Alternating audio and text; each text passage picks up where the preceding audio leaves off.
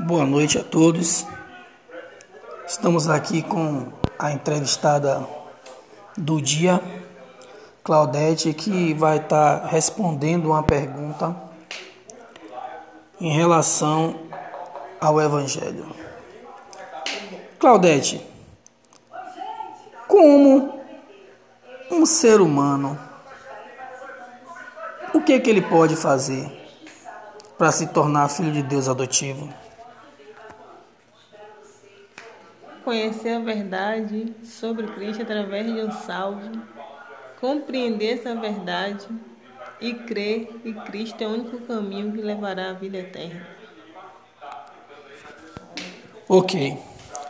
É, Claudete, você tem alguma base bíblica que possa comprovar o que foi exposto nesse momento por você? João 3,16 fala: Porque Deus amou o mundo e deu seu Filho unigênito para que todo aquele que nele crê não pereça, ou seja, não morra, não passe a eternidade distante de Deus, mas tenha vida eterna. Ok. Mas quando essa verdade ela foi exposta pela primeira vez, caso primeiros seres humanos ou primeiro ser humano que teve contato com, com essa verdade, você teria alguma base bíblica para comprovar que esse método ele não é novo?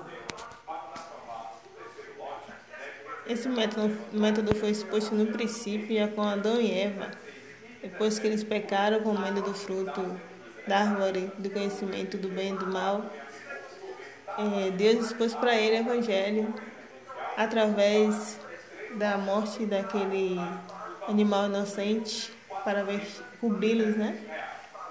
Ali Deus estava dando alusão a Cristo, né? Com que o inocente teria que morrer para que eles que eram a humanidade que é culpada possa alcançar a vida eterna através dele, do seu sacrifício.